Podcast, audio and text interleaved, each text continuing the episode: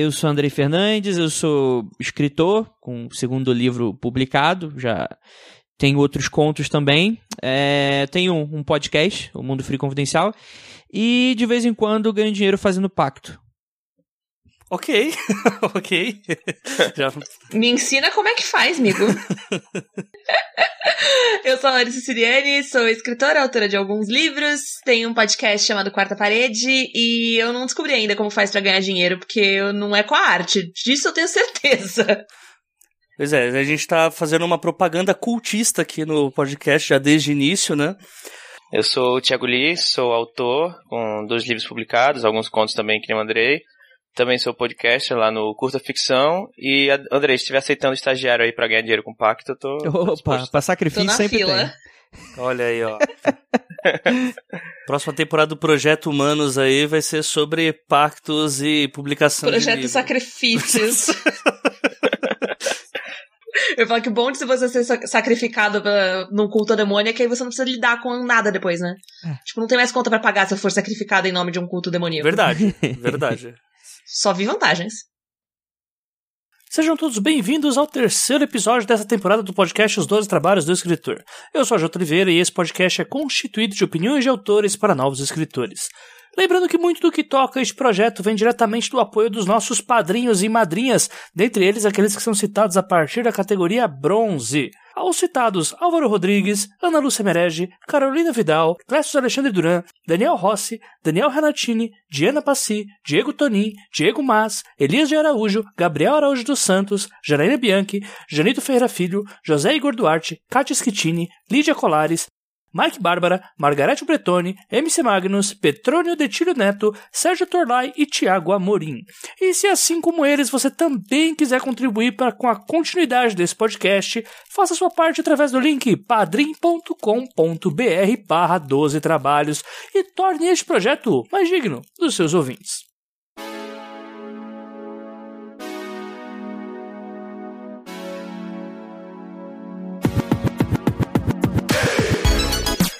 Você vai fazer no dia em que o seu primeiro livro for lançado? Desfazer um grande pecado cometido por mim aqui no podcast, eu decidi dedicar o episódio inteiro apenas para falar sobre esse dia tão esperado por alguns, mas que também pode acabar se tornando um grande pesadelo caso não seja bem planejado. Mas calma, calma, não tô falando isso para ninguém correr ou desistir da função. Não há exatamente uma receita sobre o que fazer para conseguir um lançamento de sucesso, mas com certeza os autores convidados dessa vez trouxeram ótimas dicas para prevenir você de vexames e dores de cabeça durante um evento. E é nesse ambiente de descontração e histórias impagáveis que eu bati um papo com o Thiago Lee, autor de O Homem Vazio e host lá do podcast Curta Ficção, com a Larissa Siriani, que é autora de O Amante da Princesa e Amor Plus Size e também host host do podcast Quarta Parede, e com o Andrei Fernandes, que é o autor de Calceron, Demônios, Bruxas e Vagantes, e agora do Martelo das Feiticeiras, e host também lá do podcast Mundo Freak Confidencial. Todos eles já apareceram por aqui, vocês podem conferir os episódios, inclusive no link da postagem.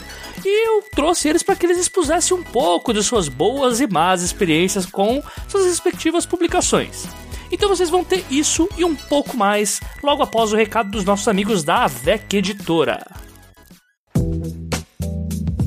Esse é o momento em que a gente fala sobre o acervo da AVEC Editora e sobre lançamentos eventuais que possam acontecer naquela semana, mês, enfim, semestre. E dessa vez eu trago para vocês o anúncio de uma pré-venda que está rolando, que é o Onda de Crimes, que é uma antologia com seis contos que dará lançamento ao selo de literatura policial Safra Vermelha, o selo que visa abordar histórias de crime passadas na América Latina e além, que é uma iniciativa muito bacana que a AVEC passou até agora já que a literatura policial é um dos gêneros aí que mais pode ser adaptados a toda a história que a gente tem aqui na América Latina, certo? Espero que você concorde comigo.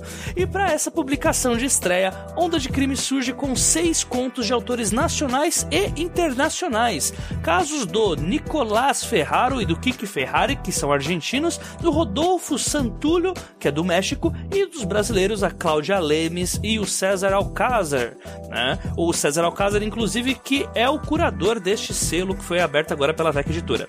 O lançamento de Onda de Crimes ocorrerá no evento Porto Alegre Noir, que acontecerá entre os dias 9 e 14 de abril, mas você já pode adquirir a sua edição a partir de agora na pré-venda. Tudo isso através do link que está disponível aqui no post do episódio e também através das redes sociais lá do 12 Trabalhos. Então, clica aqui no link, gente, dê uma olhada no acervo da VEC e também dê uma olhada em Onda de Crimes, que é uma coletânea aí com autores bastante competentes, principalmente por conta de alguns aí que eu já conheço que aprontam poucas e boas no que se refere à trama de thriller e policial.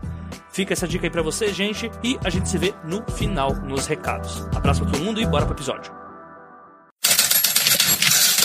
De início, eu preferi situar vocês ouvintes sobre quais tipos de publicações que os autores aqui do episódio fizeram. Propositalmente, eu escolhi pessoas que publicaram de formas diferentes para que nós consigamos aí bastante abrangência no que se refere à primeira publicação. Não faria muito sentido trazer vários autores que publicaram, por exemplo, de forma tradicional.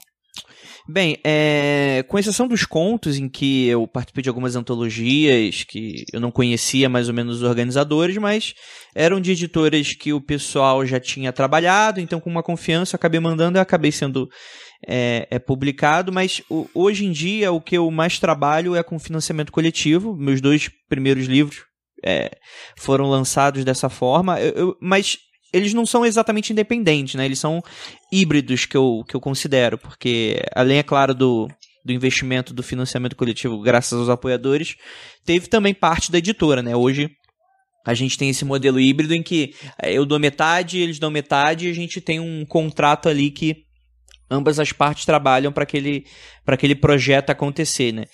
E assim, tá dando muito certo até o momento.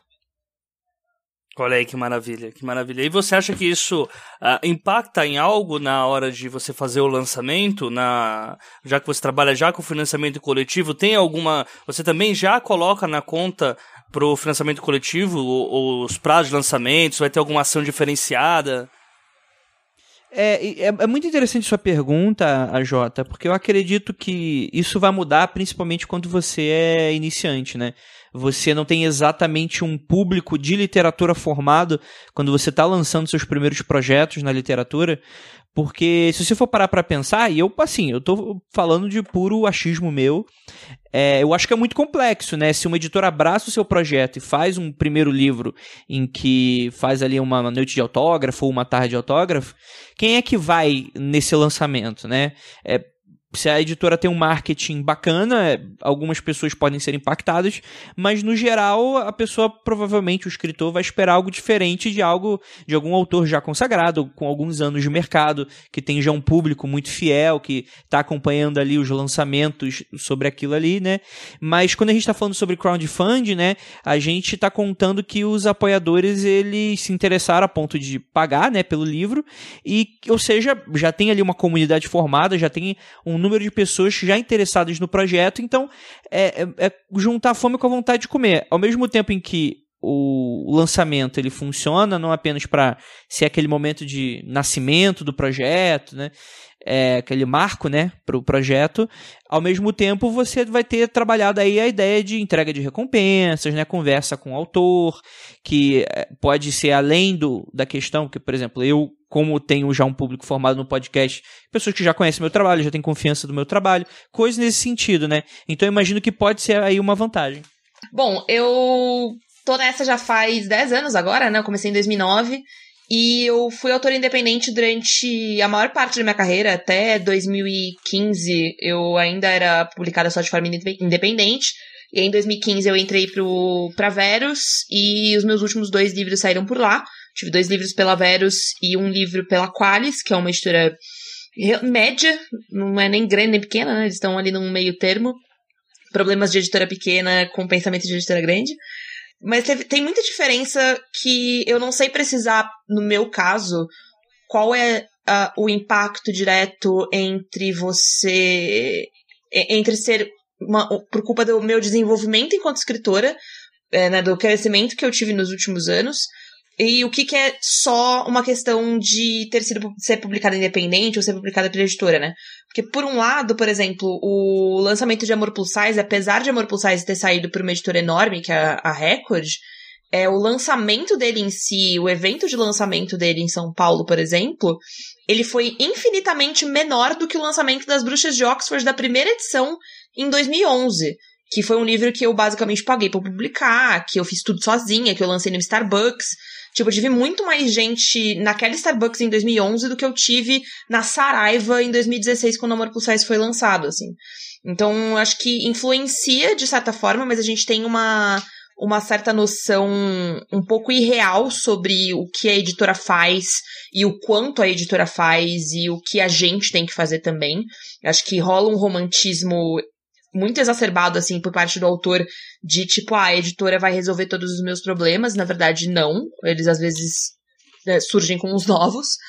Mas eu também percebo uma diferença muito grande, por exemplo, no meu primeiro evento de lançamento, que foi esse do, do Bruxas em 2011, com relação ao meu último, que foi o Amante da Princesa no ano passado, assim. É, eu percebo as diferenças, mas eu não sei, pra mim é muito difícil saber o quanto tem a ver com esse background da publicação e o quanto tem a ver comigo enquanto autora, sabe? Massa. O, o Bruxas, ô Larissa, você pegou. Os livros foram para sua casa ou ficavam com a editora ainda? Não, eles foram pra minha casa. Porque, na verdade, a, o, o Bruxas ele saiu por uma editora pequena do, do Rio de Janeiro, que é a Multifoco. E eles fizeram um trabalho ok, assim, razoavelmente decente com o livro, é, com um bilhão de ressalvas, mas o que não constava no contrato, né? E na época eu não sabia, porque era o primeiro contrato que eu tava assinando, era que ele foi basicamente impresso sob demanda. Isso significa que, tipo, os livros que estavam no lançamento foram livros que eu comprei para estarem no lançamento. Eu paguei essencialmente o preço de capa. É... E aí, enfim, tive um mega prejuízo, mas o livro foi lançado. E aí, todos os livros que foram vendidos desde então eram livros que ou as pessoas compravam direto com a editora, que eram casos raros, ou livros que eu comprava para revender. Então, os livros, é, eles terminaram a edição do livro, e foi tipo, quantos você vai querer? Que na época eu acho que eu consegui comprar 30 ou 40 pro lançamento. E eu comprei esses 30 ou 40 livros, eles vieram para minha casa, chegaram inclusive no dia do lançamento. Foi um baita de um estresse, e aí eu tive que levar os livros até o, a Starbucks onde foi o lançamento. Ah, saquei, saquei. As formas que eu já publiquei, né, e falando mais de livro físico mesmo, né, deixando de lado a parte de, de contos, publicação em revista, enfim. É, os do, meus dois livros foram de forma independente, né? O primeiro foi completamente independente, então eu tirei do meu bolso e, enfim, é, paguei as pessoas para fazer toda a parte de, da editoração do livro. E o segundo foi através do edital da prefeitura, né? Que eu, eu fui selecionado no edital e eles me deram a grana para que eu produzisse o livro Diria que também foi de forma independente porque eu que corri atrás das coisas, né? Então, assim, eu tô olhando, por exemplo, para as caixas do meu livro aqui que sobraram, que estão aqui do meu lado. Então, eu diria que foi é, independente nesse sentido, mas, assim, com a, a, o apoio, com a realização da, da prefeitura, que tem todo, todo um. Tem toda uma, uma, um checklist de coisas que você precisa fazer, né? Porque já que eles estão eles colocando dinheiro, né? Então você tem que doar livros para bibliotecas, tem que fazer eventos, tem que fazer a divulgação com o logo da prefeitura do lado. Tem, tem várias coisas que são específicas para esse tipo de edital, inclusive para o evento de abertura também. Né? Tinha que ser numa biblioteca pública da cidade de São Paulo, né? tinha algum, algum guideline assim que você precisava fazer mas acabou que no fim das contas, fora a parte financeira, ficou muito aberto para como eu queria fazer, né? Então foi legal esse fato de que, assim, tinha uma grana separada, obviamente que não era uma grana ilimitada, né? Mas era uma, uma grana legal, que foi bacana que eu eu podia, eu pude planejar com mais antecedência o evento do lançamento, e foi bacana também que eles, eles faziam uma divulga, um, um pouco de divulgação do evento também no, nos, nos meios de comunicação da prefeitura, né? Então, desde diário oficial da Uni, do estado, né? Até é, redes sociais. O Dória tweetou enfim. você? Não, Prioridades. Prioridades. Não, ele não, ele não tweetou, mas assim, eu posso pelo menos. Eu não sei se é uma, um demérito ou se é uma, uma satisfação poder dizer que assim, o Dória me pagou para escrever, sabe? Quando eu lancei o livro já era o Bruno Covas, o Dória já tinha, já tinha saído para concorrer a, ao governo, mas quando o dinheiro entrou na minha conta era o Dória. Então, assim, eu lembro que eu lembro ter postado assim, no, acho que não sei se foi no, no Twitter, no Facebook, falei, gente, o Dória tá me dando dinheiro para escrever, né? Tipo, venci na vida, ou, ou é, perdi, não sei, né? Vai, de- depende do- da sua perspectiva. Legal. Eu vou fazer a mesma pergunta que eu fiz pro Andrei, porque da mesma forma que o financiamento coletivo, você já coloca lá os valores que você estipula que vão ser gastos na publicação do romance, você tinha o edital da prefeitura que já te dava um certo valor pra você fazer as paradas que você fosse fazer, dependendo do quanto que fosse precisar pra gastar no livro, né? Dependendo da- das escolhas que você fizesse com relação à gráfica e tudo mais. É, você também eh, tinha que pensar na parte de lançamento, na, para colocar isso no, no orçamento que a prefeitura te dava por conta do edital, ou toda essa parte era por fora que você tinha que planejar? Isso aí eu, eu tive que planejar desde o início, inclusive a proposta que você envia, né, para eles selecionarem, foram 10 selecionados no, no fim das contas, acho que foram uns 200, 300 inscritos e 10 selecionados. E na proposta consta um- a gente tinha que colocar já uma parte do tanto do cronograma como do orçamento. Então tinha que colocar, sei lá, tipo 5 mil reais para gráfica, é, 500 reais para custos de lançamento. E aí assim, você não precisava detalhar coisas do tipo, é, putz, vou 2 gastar dólares, 30 2 re- dólares, 50 coxinha Isso. e uma bandeira Vou do Brasil. 12, 12,50 com Durex, sabe? Você não precisava chegar nesse nível, mas você colocava algo do tipo 500 reais, materiais para custos gerais de lançamento. E assim, você podia até sair um pouco desse valor, contanto que o seu montante total gasto não passasse o dinheiro que você, que você tem, né? Então, se você gastou um pouco menos, sei lá, no capista, putz, consegui um preço legal na capa, então eu posso gastar um pouquinho a mais no lançamento, mas putz, gastei um pouco a mais na gráfica, então vou ter que tirar esse dinheiro de algum lugar. Então tinha um dinheiro separado, mas que você tinha que dar uma, uma manejada aí durante o processo. Legal, legal. Eu tô vendo que a gente tem um padrão aqui, porque a gente tem uma pessoa que é meio bruxa, tem um cara que faz pacto com o demônio e um que faz pacto com o Dória. Então a gente tá ali seguindo. Praticamente igual. Só que assim, o mal vai, vai elevando ó, de convidado para convidado, né? Dependendo do tipo de publicação que o autor prefere fazer, mil e um problemas podem aparecer no momento da escolha do local do lançamento. Como esse tipo de informação é pouco divulgada, eu decidi tomar como tema inicial desse nosso guia de sobrevivência para o dia do lançamento. Vamos falar primeiro de. Aliás, todo mundo aqui teve que escolher o local de lançamento. Acho que só você que publicou de forma tradicional daqui dos três, Larissa. É, você não tinha nenhuma escolha, né? Do local nem nada, né?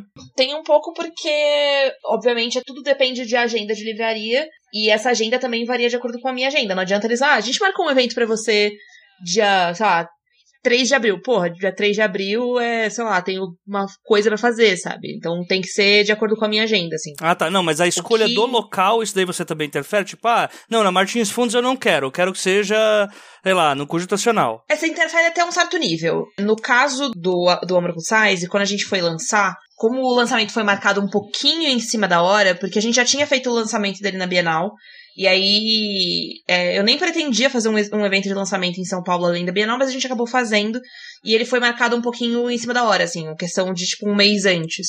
O que não é muito comum, geralmente se marca com alguma antecedência. Uhum. Mas é, a única exigência é que tinha que ser numa Saraiva. E aí a minha única ex- exigência é que fosse numa Saraiva perto de metrô. Então a gente precisou fazer um bem bolado, né? De tipo, ok, quais são as Saraivas perto de metrô? A gente tinha a opção de tentar Center Norte, que é muito complicado, Uhum. porque Center Norte nunca tem agenda. E pra mim é absolutamente inviável, porque eu moro do outro lado da cidade. Ou a do Pátio Paulista, e aí dentro do Pátio Paulista a gente entrou em contato com eles e foi vendo as datas que eles tinham. E aí a data que tinha que eu podia foi, e se não fosse aquela, eu ia dar um jeito de ser. Porque era aquilo ou era aquilo. Aham. É, com relação ao, ao mais recente, que foi o do Amante da Princesa, é, como a gente já conhecia o- a galera de lá, eu já tinha feito evento lá, e pra mim tinha sido. Apesar de não ter sido um, um evento bom, assim, pro, pro que eu julgaria um evento bom, porque eu achei que deu muito pouco público, é, eu acho que a localização é ótima. E Paulista é aquele lugar que, no- que, assim, é muito difícil as pessoas reclamarem de evento na Paulista. As pessoas reclamam de evento em qualquer lugar. Mas na Paulista parece que, tipo, é longe pra você, mas também é longe pra todo mundo. Então, casa muito bem, assim. Então, a gente acabou fazendo lá por escolha minha. Eu pedi pra, tipo, gente, ver uma data especificamente nessa livraria, se não for lá, que seja outra na Paulista. E aí, a única condição que a gente tinha na época, por causa de crise, é que não podia ser na, na Livraria Cultura. Mas, de resto, tem... Então, assim, existe uma, um certo nível de escolha, mas, no final das contas, vai ser, assim, o horário que der, onde der. Uhum, entendi. O que muda bastante quando você é autor independente, né? Porque aí você Sim. não tem. Querendo ou não, eh, você quando você tá numa publicação tradicional, você tem uma editora por trás que consegue mexer os pauzinhos ali, né? Porque eu lembro no ano retrasado, quando o Daniel tava lançando. O Daniel Renatini tava lançando dele, que a gente tava, que ele tava com dificuldade para encontrar local por conta de agenda e que normalmente os lugares que mais tinham datas de publicação eram essas datas eram ocupadas pelas grandes editoras. Né? Uhum. E aí, uhum. quando a gente fala de a, autoria independente, meio que tem que ser aquele jeitinho brasileiro, te vira, né? E conseguir o, o melhor cafofo ali para conseguir acomodar todo mundo e, e ser um local que não, por exemplo, que não cheire mal. É, como que foi a escolha de vocês pelos locais de lançamento? Acho que o André é o que mais inova aqui nos locais de lançamento, mas como que é o processo de escolha para vocês e para quem quer publicar independente, o que, como que vocês acham que tem que ser o passo a passo de, cara, não faça merda, vai na minha que é show? É, do jeito que você falou, parece que o lançamento do meu livro foi numa casa de swing, né? Só queria deixar claro que. Olha! Se quiser, pode. Oh, olha!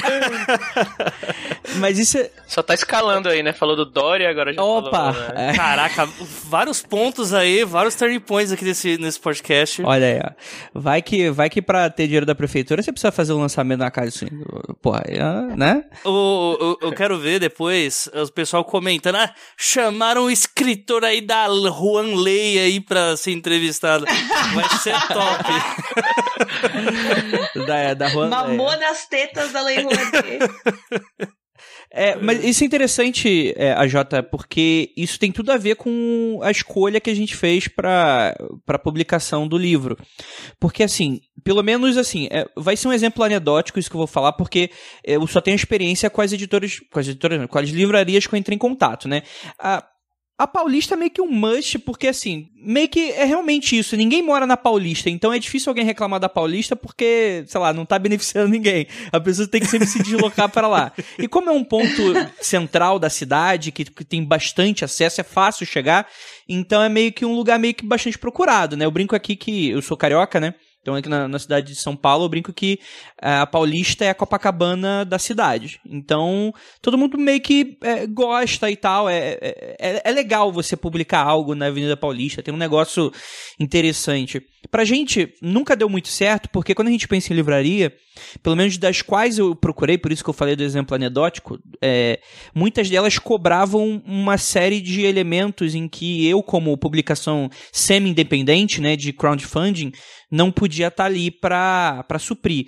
Então, por exemplo, ah, você pode fazer se você vender até 100 exemplares no dia, se não vender, você vai complementar o valor desses exemplares como se tivessem sido vendidos.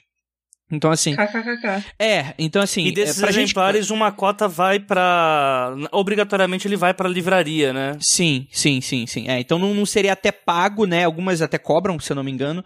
Mas seria uma forma de cobrança indireta, vamos colocar assim.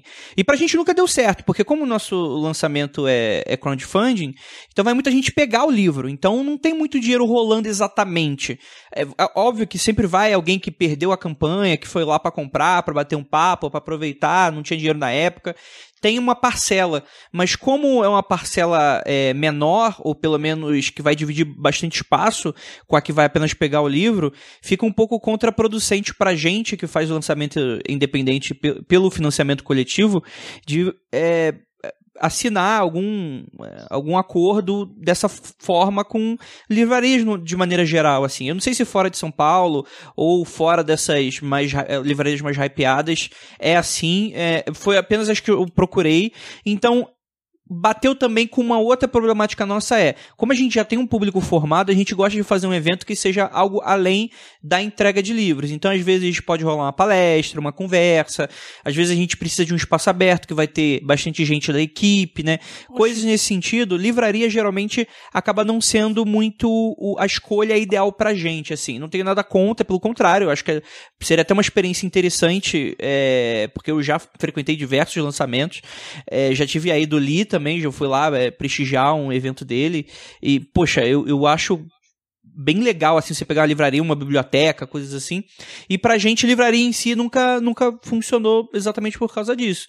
E, mas foi mais por causa disso também, né? Esses dois fatores acabaram complicando pra gente e até o momento é, não temos planos para isso, então a gente acaba tentando procurar coisas novas, né? Então o primeiro foi numa biblioteca, é, assim como, se não me engano, o último livro do Li também foi, né?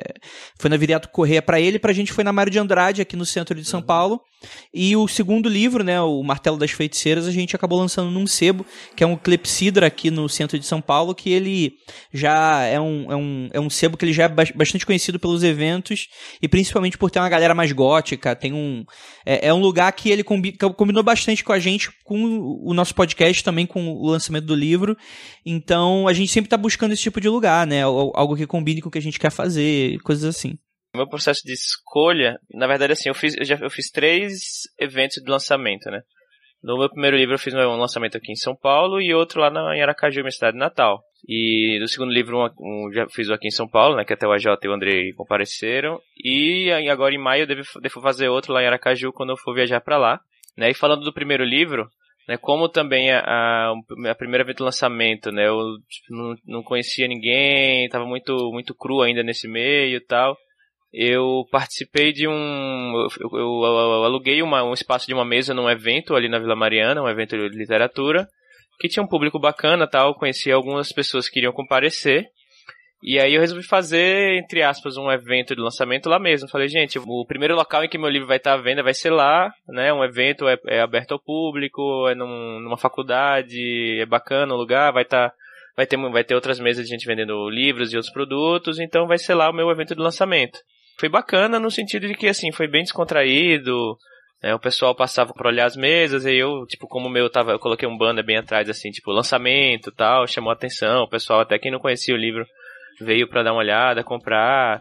Foi bacana, mas assim, não, não, não, não considero como sendo um evento de lançamento do livro. Foi mais um, um primeiro contato, né, com, com o livro. E aí eu. Isso foi em novembro de 2015. E em 2016, no início de 2016, aí eu fui lá para Aracaju e resolvi fazer um evento lá também, porque lá tem né, uma boa parte da minha família, muitos amigos que estão lá, que falei, ah, o pessoal queria comprar o livro, né? Eu falei, ah, ao invés de, de, de comprar, segura mais um mêsinho aí que eu vou fazer um evento aí em Aracaju. E aí você aproveita, prestigia e já compra. E acabei fazendo lá numa livraria local, né? Foi bem bacana, porque era também um local de fácil acesso, era uma livraria bem, bem legal, foi numa sexta-feira à noite. E era uma livraria que ela tinha um público bacana nesse, nesse horário, né? Então, assim, até quem tava lá na, na livraria né, prestigiou, foi bastante gente, foi bem, bem bacana. Né? Quanto à questão de ser em livraria, né? Eu acho que foi assim, na, na época foi minha primeira, meu primeiro pensamento, né? Ah, putz, vai ser tem que ser na livraria. Entrei em contato com uma tal. Não, não sei se eu vou entrar aqui no, no, no quesito de fazer em livraria ou não, porque assim, por exemplo, eles ficaram com 40% da arrecadação do, do livro. Então, se eu vendi, sei lá, se eu arrecadei né, mil reais, 400 ficou com eles. Como poderia ter feito, sei lá, por exemplo, num, num sebo ou em outro, em outro local que não me cobraria o, essa taxa e, teoricamente, eu ficaria com a, a, a grana inteira, né? Mas aí tem argumentos a favor de fazer em livrarias para ocupar esses espaços tal. Acho que aqui é uma, uma conversa diferente. Mas foi, foi, um, foi bacana, a escolha do local foi meio que, meio que automática, porque é uma das maiores livrarias lá de Aracaju, que não tem muitas assim.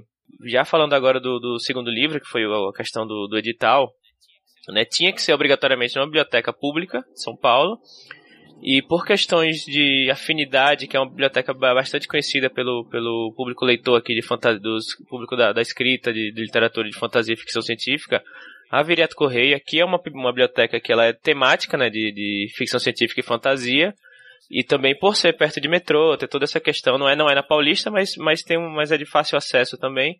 Eu resolvi fazer lá, né, eu já conhecia, já tinha contato com os donos, né, com os donos não, desculpa, com o pessoal que, organi que toma conta lá da biblioteca, a Sandra, e aí acabei fazendo lá, e acho que foi, foi, foram três escolhas assim que foram meio. não foram muito difíceis de se fazer. Né? A primeira porque eu não, não, não pensava em fazer um evento específico, então acabei fazendo num, num evento lá que eu ia participar.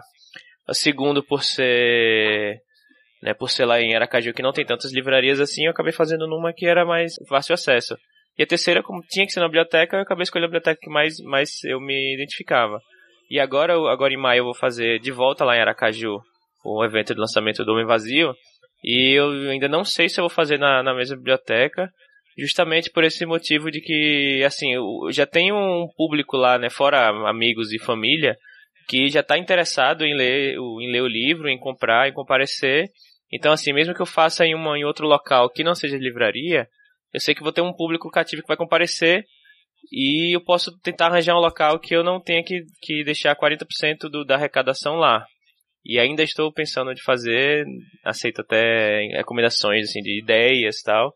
Já, já entrei em contato com alguns lugares lá. E acho que essa é a primeira, a primeira vez que eu estou realmente em dúvida de onde, onde fazer o lançamento de um livro. No caso de vocês três, vocês vão mantendo contato antes com o local, né?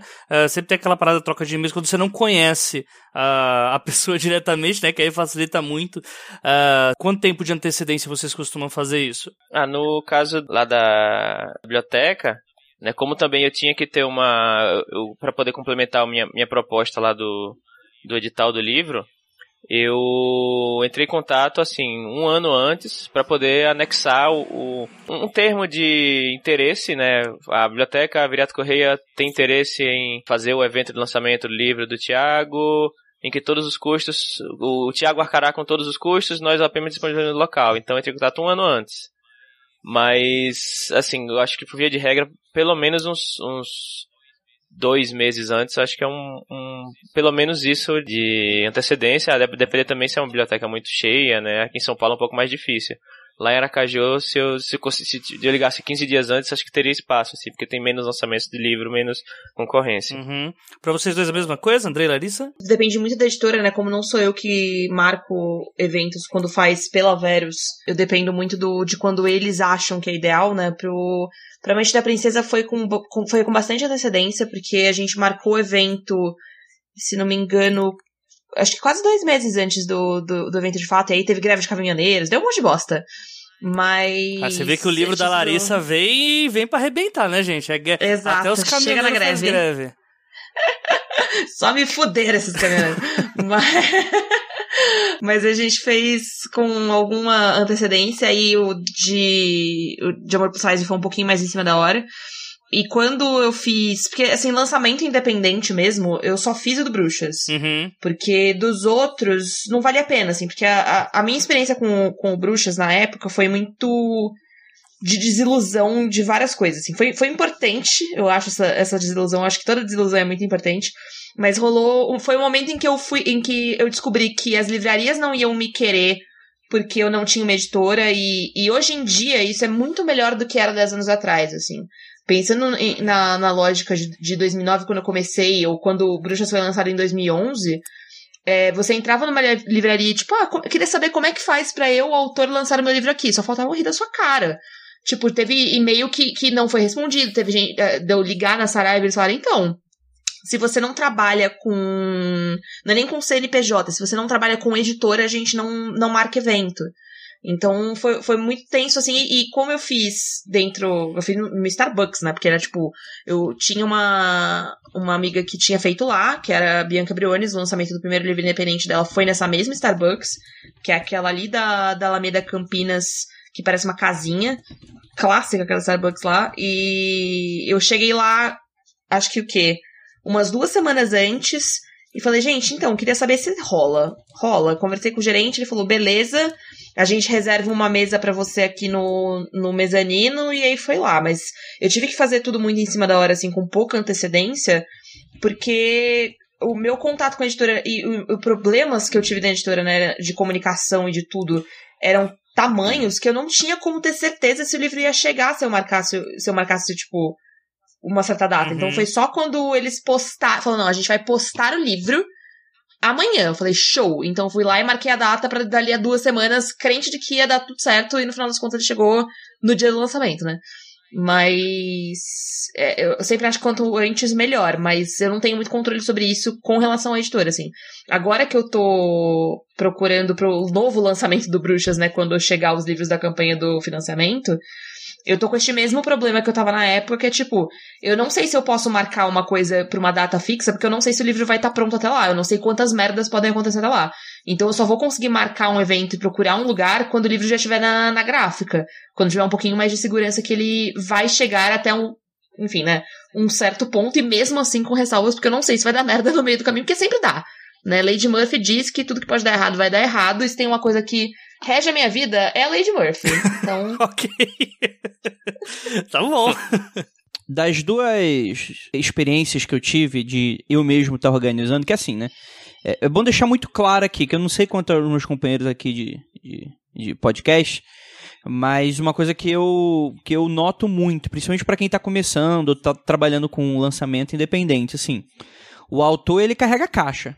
Então, é, se o seu lançamento é puramente independente, é, muitas vezes você está dentro do, do, é que eu não, não, vou evitar falar.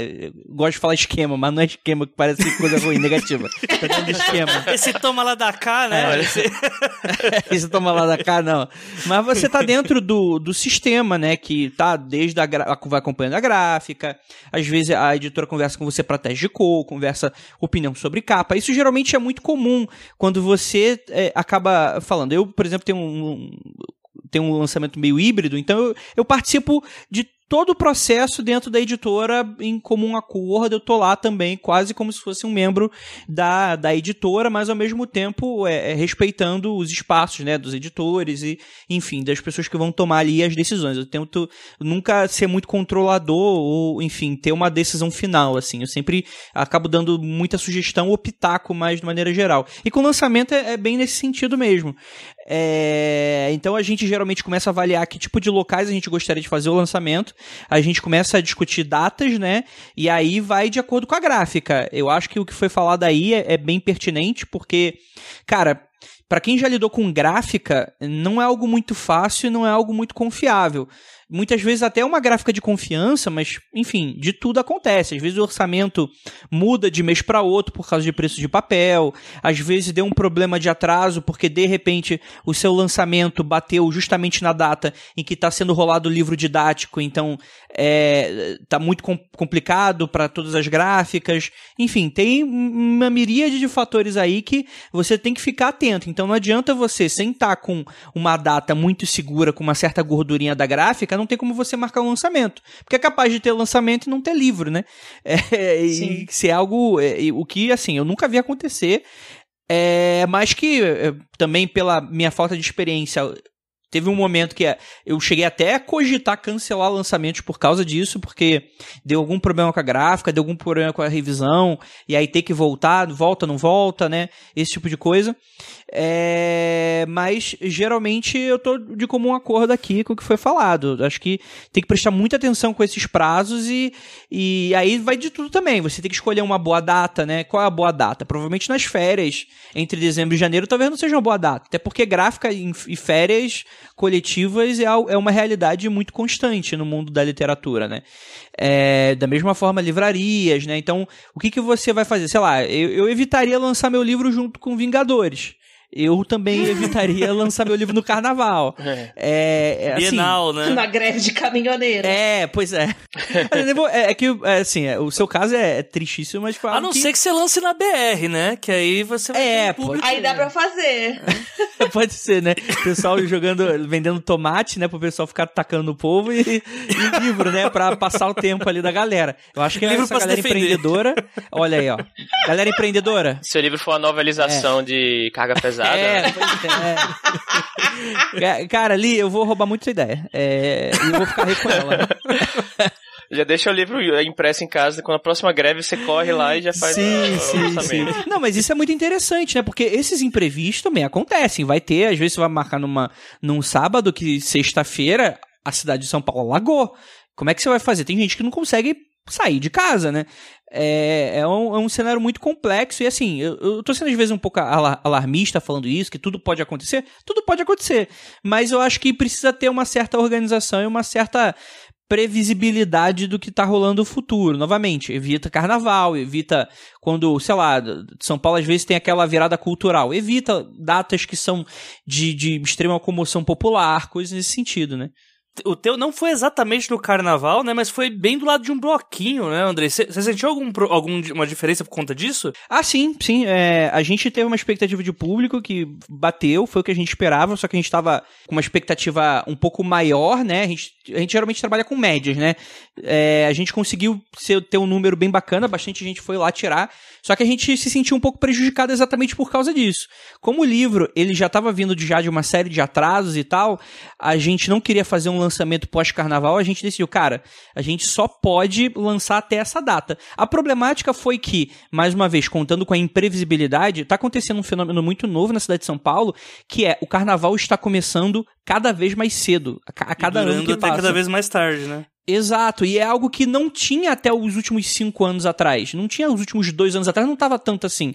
Então a gente, a gente fez o lançamento do livro uma semana antes de começar oficialmente o carnaval, em começar a ter os blocos e tal. Só que já tinham pré-blocos na rua que, enfim, acabou, de certa forma, prejudicando o povo. E assim, isso é muito interessante, porque a cidade de São Paulo é, é justamente o pessoal fala que não para, né? O que é muito engraçado me lembrou o meme, né? Aquele meme do são Paulo. Choveu, vou parar. É, exato, né? São Paulo, eu nunca paro. Aí, aí chuva. Ah, e São Paulo. Parei. Vou parar. Parei. É isso, beijo. É bem isso aí mesmo. Mas contou, por exemplo, com, com essa questão, né? A gente acabou tendo que enfrentar e, eu acho que de certa forma acabou prejudicando um pouco. Mas assim, o evento foi, eu considero um sucesso. Bastante gente foi mesmo. Eu só dei duas pausas para ir beber água, que foi quando deu uma, uma, certa amenizada de gente chegando. O que eu acho que é, é para um cara que tá lançando aí um segundo livro que não tem uma tradição grande, sei lá, um histórico grande de literatura, eu acho que isso é, é, algo, é algo bacana. E eu fiquei de, das duas da tarde até as oito da noite ali assinando. Então, para mim foi um sucesso nesse quesito. É, era para ter ido mais gente, mas acabou, enfim, tendo toda essa questão.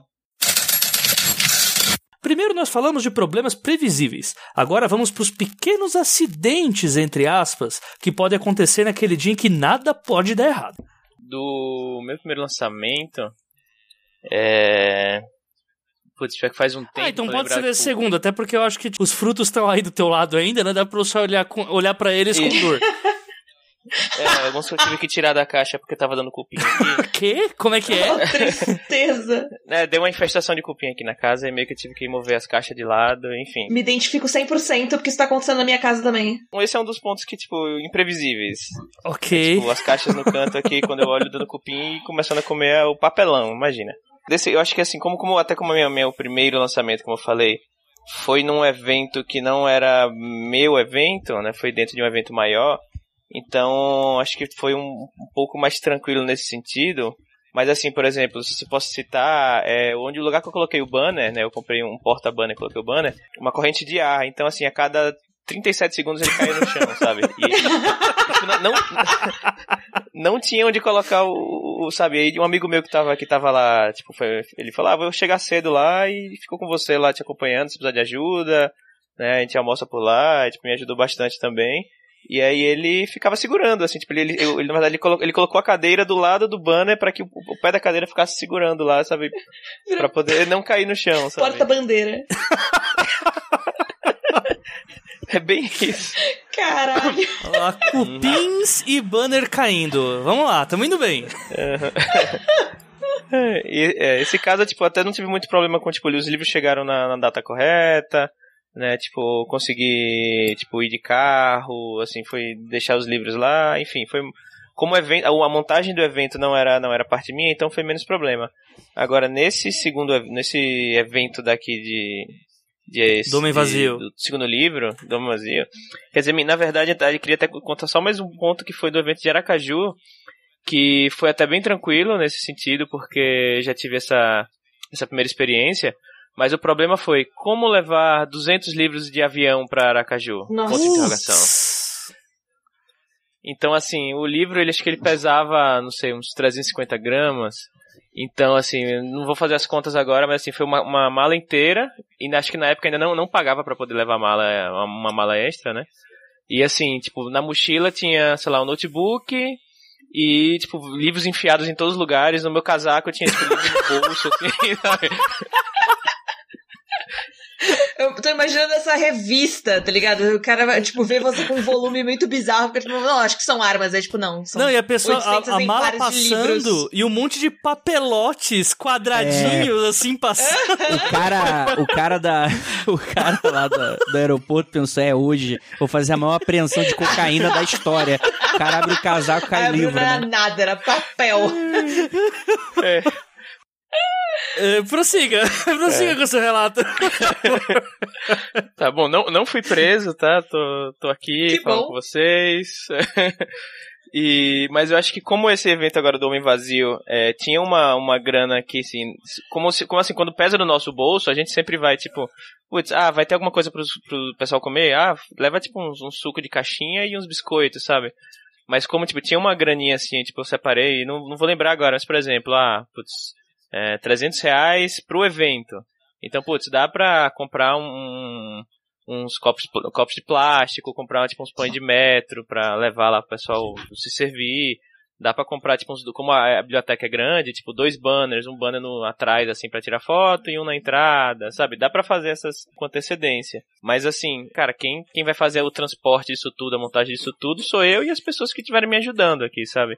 Então, teve muita coisa do tipo a biblioteca abria um certo horário então, assim, a gente, a gente foi. É, o, o, acho que o problema maior, na verdade, foi porque, assim, pra gente pagar as coisas, era um cartão que você, eu tive que fazer um cartão específico para o edital postar, é, colocar o dinheiro na conta lá. E tinha, tinha, tinha muitas coisas, por exemplo, tinha que ser tudo no débito, tinha que ser tudo, tipo, tinha que ter, tirar nota fiscal na hora, sabe? Tinha essas restriçõezinhas. E assim, por exemplo, eu lembro que eu, eu comprei, eu, eu encomendei um bolo para levar lá, para dar um bolo de milho assim para deixar pro pessoal servir.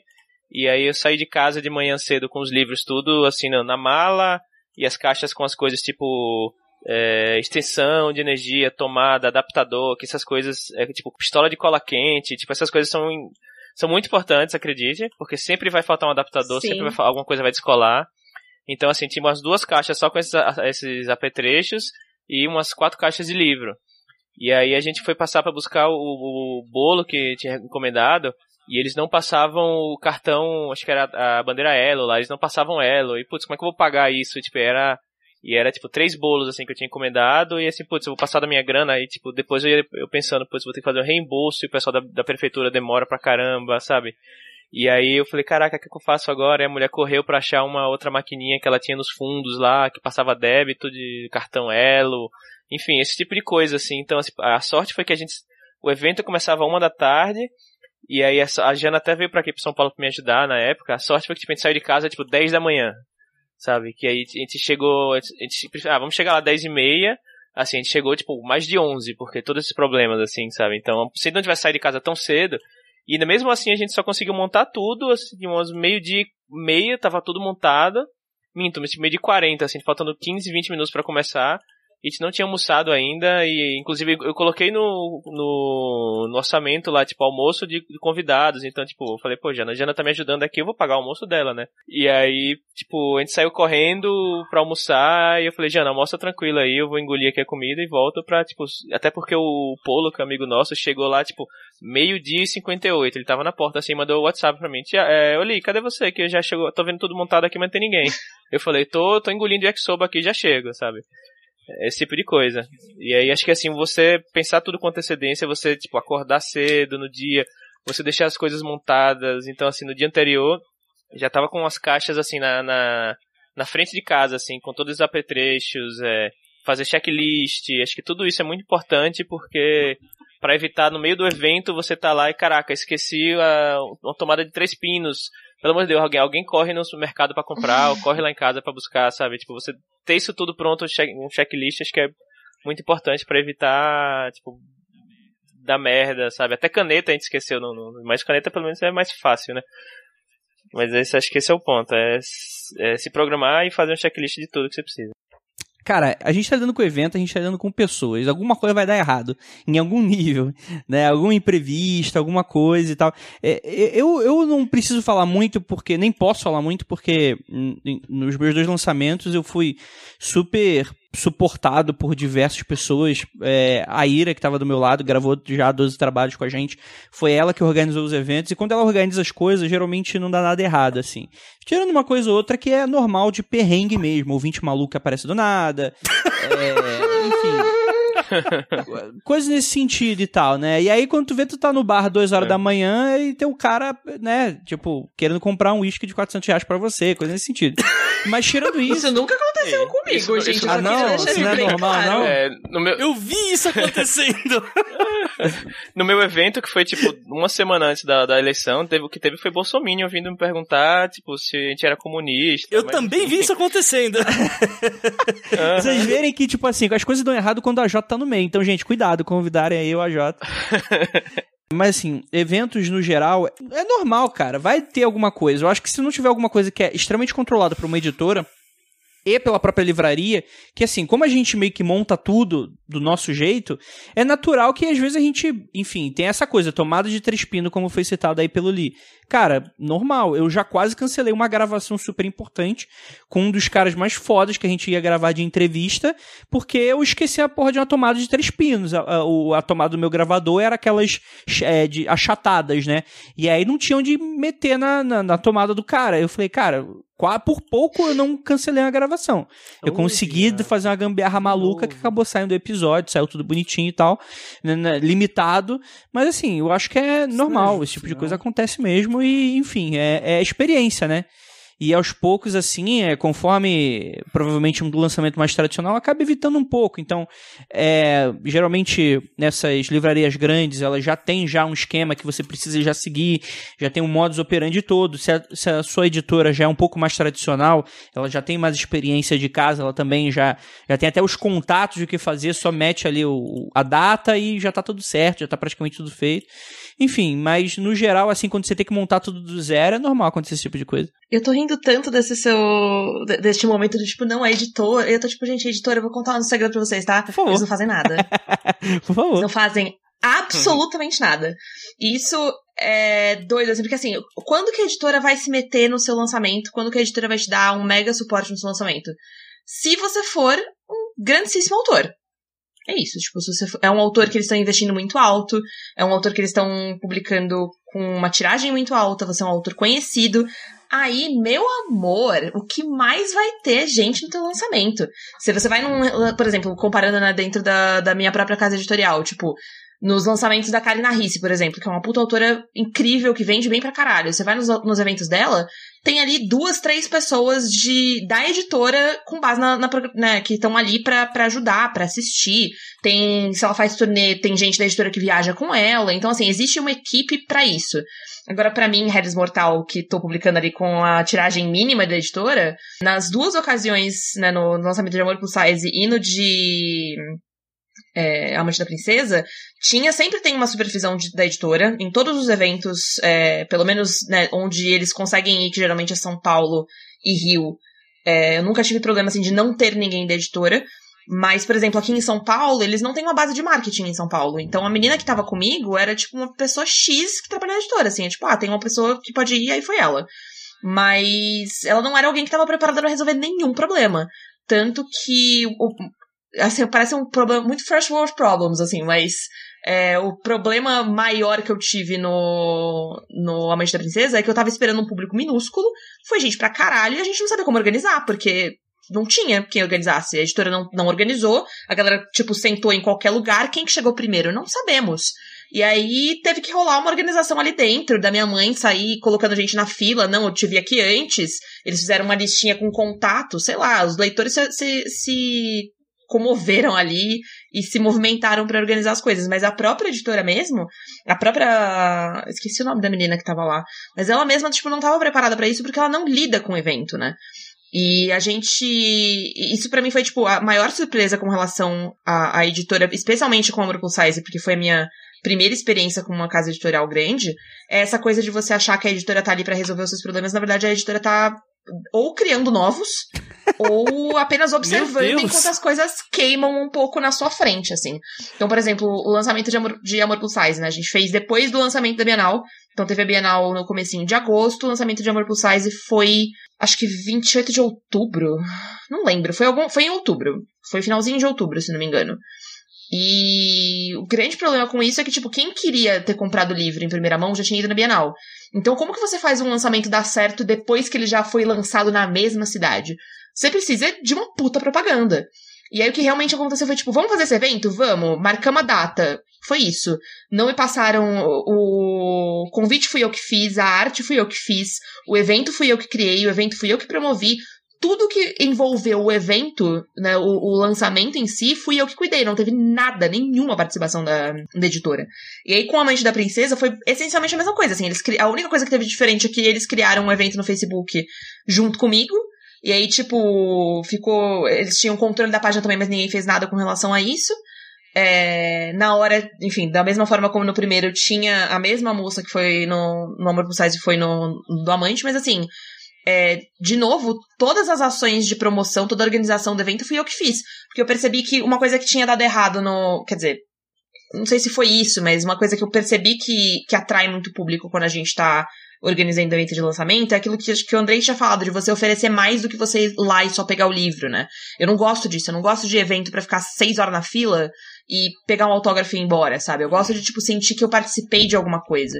Então, pensar em fazer um bate-papo. Tudo isso fui eu que organizei, eu que encontrei quem que ia fazer, eu que é, mandei e-mail lá pra livraria pedindo, solicitando que eles fizessem uma alteração no espaço pra gente poder abrigar. Eu que cheguei lá na hora e tive que pedir microfone, não tive microfone porque não tava separado, eles não tinham o equipamento de som pronto, porque ninguém tinha avisado. Então, assim, é, são perrengues que a gente imagina que você tendo uma estrutura de editora por trás, eles vão resolver isso pra você, e na verdade não, assim, porque eles estão com outras coisas, é, outras prioridades, outros autores às vezes maiores lançando ao mesmo tempo, e não tem tempo pra, pra tipo, pra gente, sabe? Porque bem ou mal ainda sou peixe pequeno.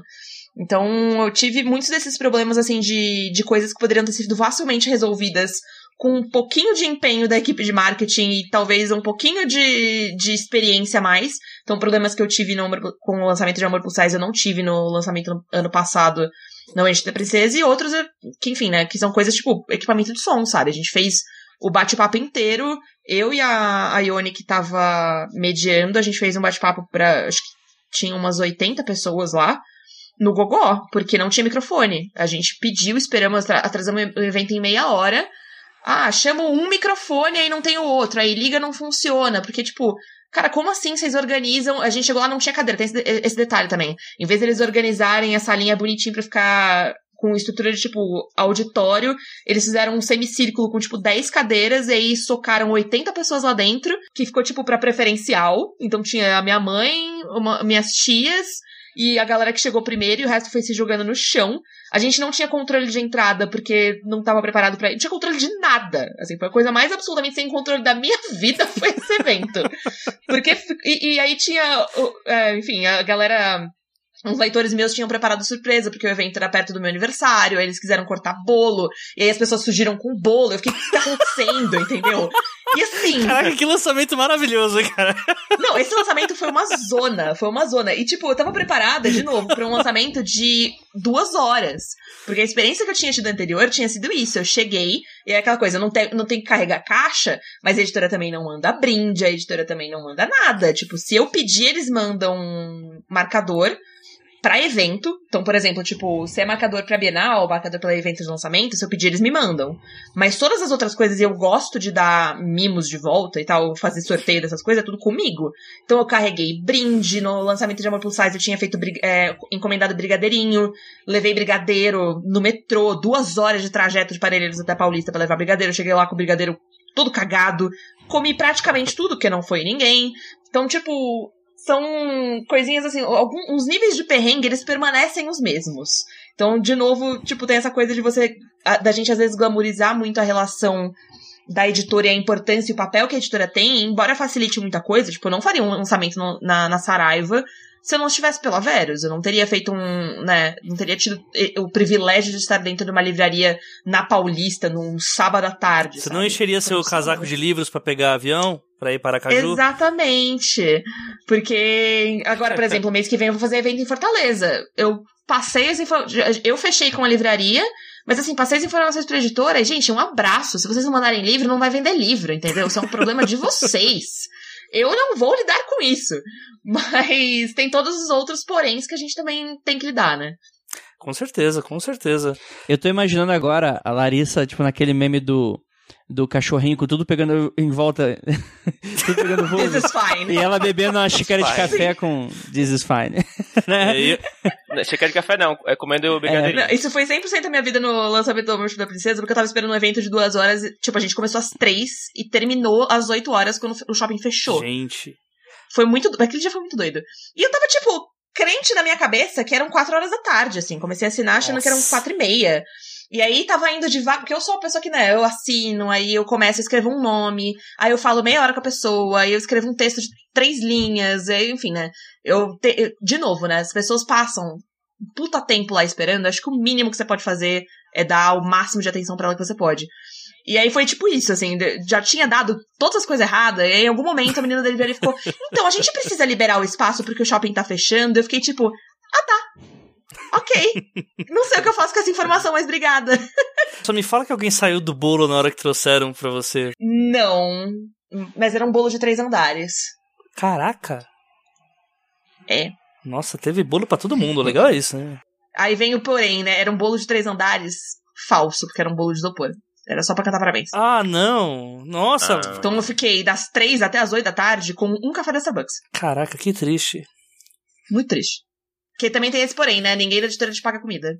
Aí, ó, tá vendo? Ó, tem que seguir, segue a rotina do Andrei, faz lançamento onde tem hamburgueria, entendeu? Um- Essa é a minha intenção, gente. Eu estou, pro- eu tô me programando pra fazer numa hamburgueria aqui em São Paulo, o lançamento do Bruxas. olha aí, primeira mão, aí, ó, aqui tem informação aqui. Vai ser na Vila Madalena, gente, se tudo der certo. Olha aí, ó, olha aí. Vou dar um conselho que é muito meia-culpa aqui. É um conselho de faço o que eu digo, não faço o que eu faço. e o meu conselho é, não vá aos 10 dias de Bienal. Digo isso depois de já ter comprado a passagem e alugado o Airbnb pra ficar 10 dias no Rio. Mas...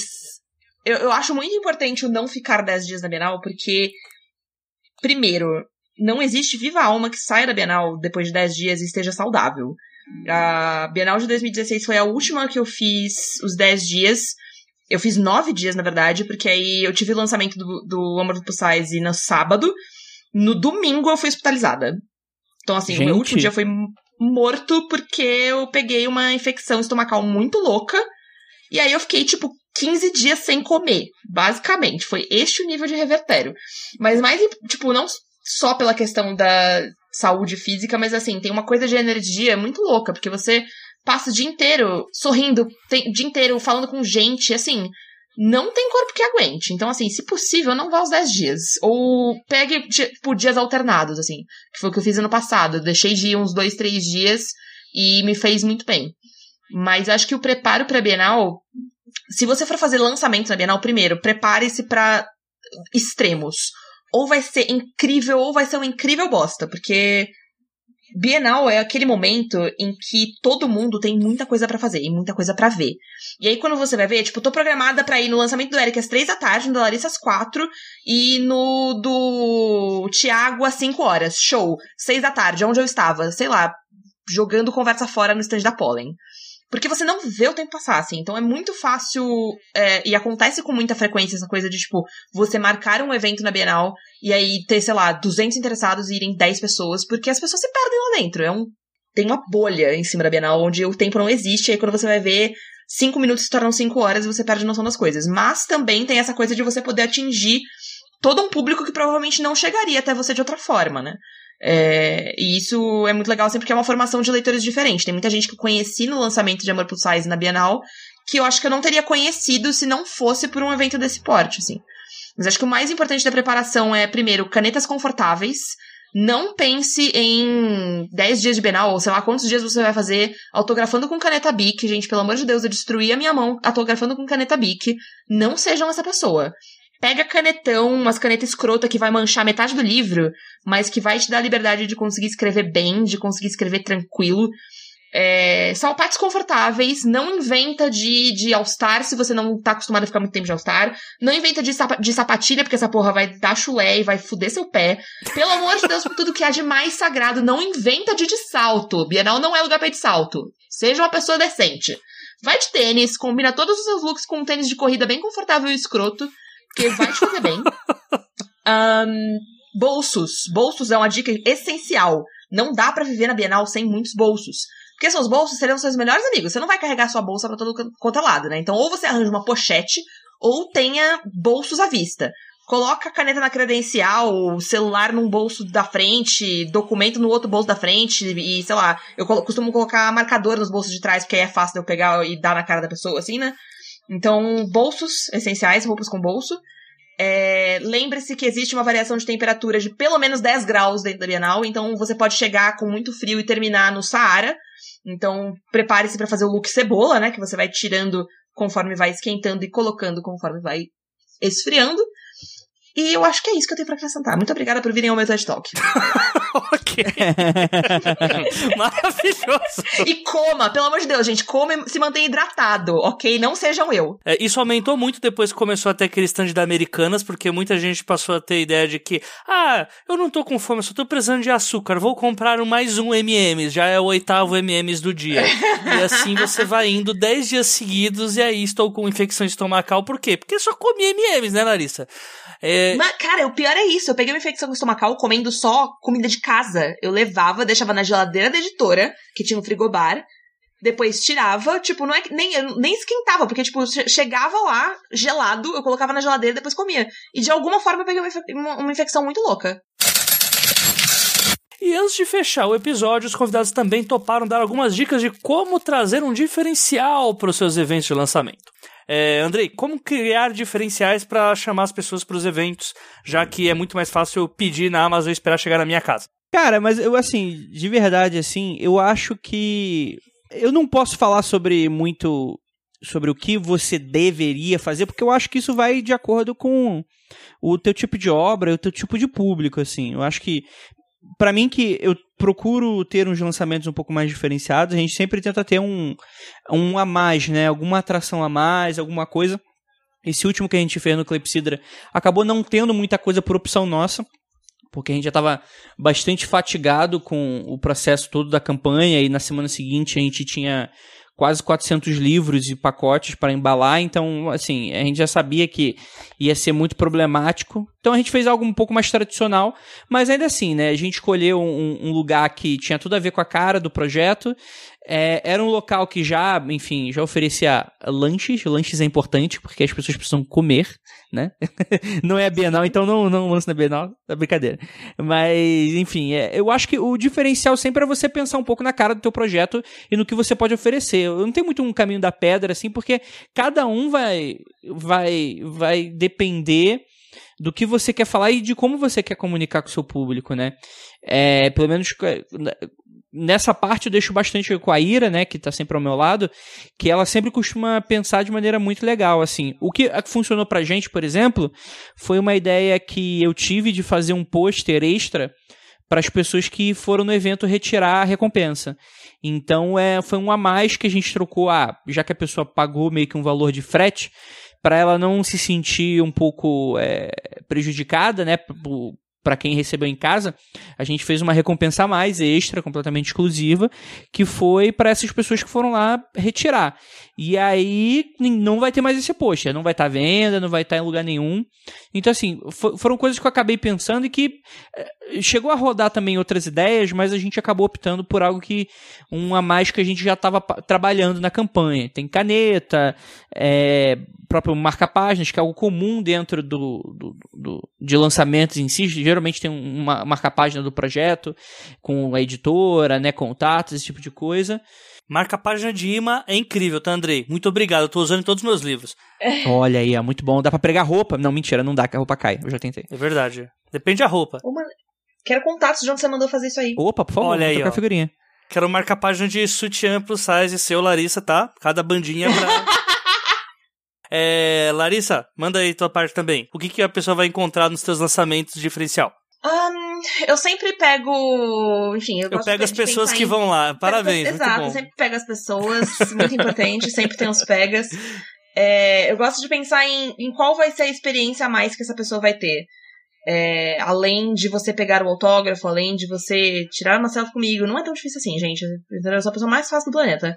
Mas eu gosto de pensar nessa coisa da, da, experiência como um todo. Então, assim como o Andrei, dessa coisa de você ter o pôster exclusivo para quem tem, para quem foi lá, eu sempre penso em ter pelo menos assim, é, sei lá, brinde pros 50 primeiros, pros 30 primeiros, que é uma coisa exclusiva daquele lançamento.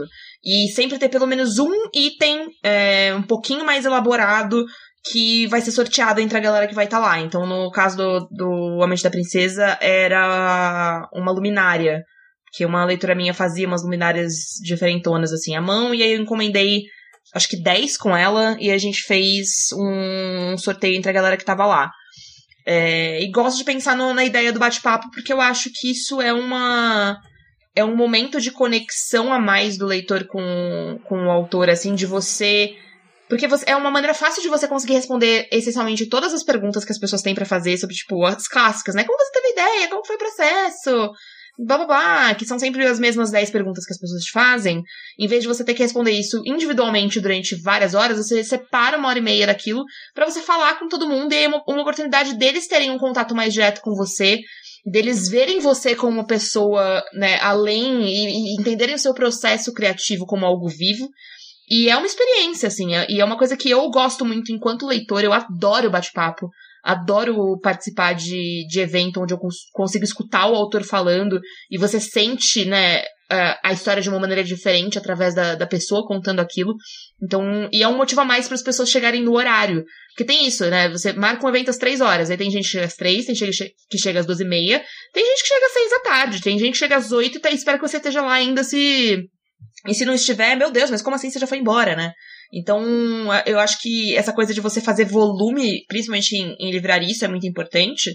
É, fazer volume dentro do horário é, é muito importante. Então, oferecer algum motivo para as pessoas chegarem no horário. Né? Que seja isso os brindes é, que vão ser exclusivos para uma quantidade X, seja isso o bate-papo. Enfim, né? Pensar no que mais além de comprar o livro e sair com o livro rabiscado. Enquanto o pessoal respondia aí, eu, na minha cabeça, pensei duas coisas, assim, que, que deu muito certo no, no meu último evento, que acho que chamou, não apenas chamou mais gente do que eu esperava, como também engajou as pessoas que estavam lá. Né, a, primeira, a, primeira, a primeira parte é que, como eu tinha, como eu falei, né, tinha uma, uma graninha que eu podia usar para programar o evento tudo mais, eu resolvi imprimir alguns convites, né, então, tipo, na, na, na, parte da frente tinha uma, a capa do livro, local, horário, enfim, as informações básicas do evento, né, convidando a pessoa. Atrás tinha a programação, né, então, ah, putz, vai ter, tá, começa a tal hora, termina a tal hora, e, e um, acho que talvez o mais importante é, eu deixei um espaço em branco, em que eu escrevi, né, para com nominal a pessoa que eu estava enviando por correio, com uma, uma, uma, alguma, alguma coisinha, falar, ah, fulano, tô esperando você, e fiz questão de colocar alguma coisa pessoal que, tipo assim, que a pessoa veja, ah, ele, ele não apenas escreveu a mesma coisa para todo mundo. Né? Então, falar, ah, Jota, é, é, tô esperando você no meu evento e tal, né? Para cada pessoa tentava escrever alguma coisinha um pouco mais particular e mandava por correio pra pessoa, porque hoje em dia quem é que recebe carta, né? Não. Então, assim, muitas pessoas que, que por exemplo, trabalha, que trabalharam comigo, mas não via, sei lá, dois, três anos, e aí eu fui lá no, no Facebook, tipo, ah, e aí, tudo bem? Então, me manda seu endereço, eu quero te mandar um negócio. E as pessoas falam, caraca, recebi sua cartinha aqui. E aí já entra o engajamento, porque as pessoas já postavam no Instagram, né? Ah, recebi a cartinha aqui do, do meu amigo, vai ter um evento, é, do lançamento dele e tal, postava fotinho.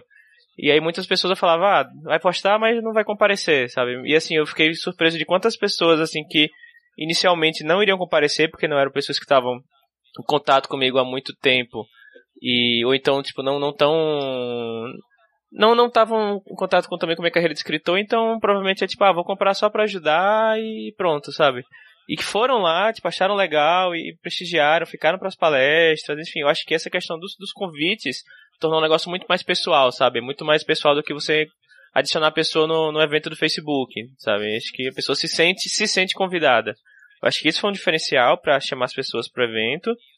E o segundo diferencial lá, e assim, esse, essa parte não, é, vai depender muito do caso a caso, né? Talvez para alguns casos não seja possível, mas foi convidar pessoas para fazer mesa redonda ou palestra. No meu caso, eu chamei. Né, e, e um outro adicional também foi que a gente gravou o podcast ao vivo lá. Né, eu, gravei uma, uma palestra. Eu dei uma palestra que eu também era contratualmente obrigado a dar palestra por causa da prefeitura. E aí aproveitei e, e é, separei mais uma hora para fazer para dar uma palestra que no caso foi eu convidei o Eric Novello, o Felipe Castilho e a Julia Moon, né? Então foram eles três, mas eu e a Jana para falar sobre fantasia urbana. Então assim ainda ainda consegui é, usar o dinheiro do Dória lá para pagar esse pessoal, né? Então. Faço questão de dizer que foi o Dória que, então assim é, ainda fiz questão de dar um mini cachê, assim um, um valor mais ou menos simbólico, mas foi alguma coisa para poder custear o. Né, eles, eles, eles, separaram um dia, né? Saíram de casa, transporte, enfim. Ainda coloquei o. Ainda, ainda falar, ah, vamos põe o livro de vocês aqui também. Enfim, eu acho que o. O Eric Novella, ele, ele levou uma, algumas cópias do livro dele vendeu todas, né? Porque o pessoal era. Tem muito, é muito parecido também a temática do livro dele com, com a do meu.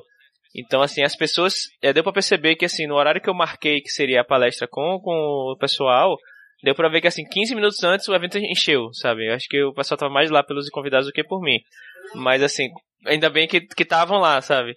E acho que foi, foi bem bacana, porque, assim, encheu de gente a palestra, bem bacana. Vocês estavam lá, vocês podem, vocês podem atestar isso.